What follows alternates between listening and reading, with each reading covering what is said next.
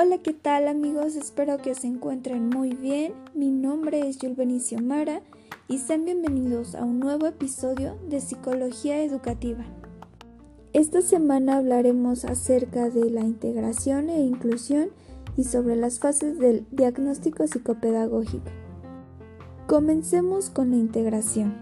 Aquí es donde las personas con discapacidad están en el mismo espacio que las personas sin discapacidad sin embargo, las personas con discapacidad se encuentran en un mismo grupo. Pondremos un ejemplo. Imagínate que estás en tu salón de clases terminando de explicar un tema y ahora harán una actividad en equipos, pero cuentas con tres niños con discapacidad. Ahora bien, tú como docente harás los equipos, pero integrarás a los tres niños en el mismo equipo, no los vas a incluir con los demás.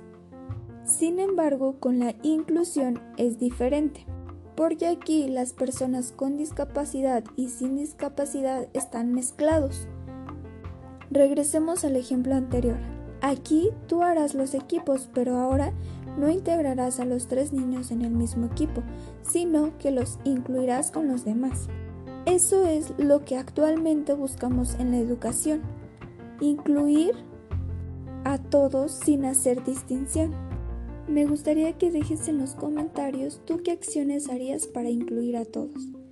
Por cierto, les recomiendo el cortometraje de cuerdas, donde podemos identificar mejor este tipo de problemáticas. Pasemos con las fases del diagnóstico psicopedagógico. Pero antes, este es el proceso a través del cual se trata de describir, clasificar, predecir y en su caso explicar el comportamiento de un alumno en el contexto escolar. Bueno, la primera fase es la detección e identificación. Aquí harás la planificación del procedimiento, donde harás recogida de información, formulación de hipótesis y deducción de consecuencias, etc. La siguiente fase es evaluación formal. Aquí harás la descripción de las características sociodemográficas y ambientales del alumno evaluado. La siguiente fase es el plan de intervención, donde es la adaptación curricular individualizada, donde verás el nivel de competencia actual del alumno. Y por último, el seguimiento, donde es necesario una nueva toma de contacto con el alumno. Y será una nueva evaluación de las conductas utilizando los mismos procedimientos empleados. Y los datos obtenidos en la nueva evaluación tienen que ser analizados estableciendo comparaciones.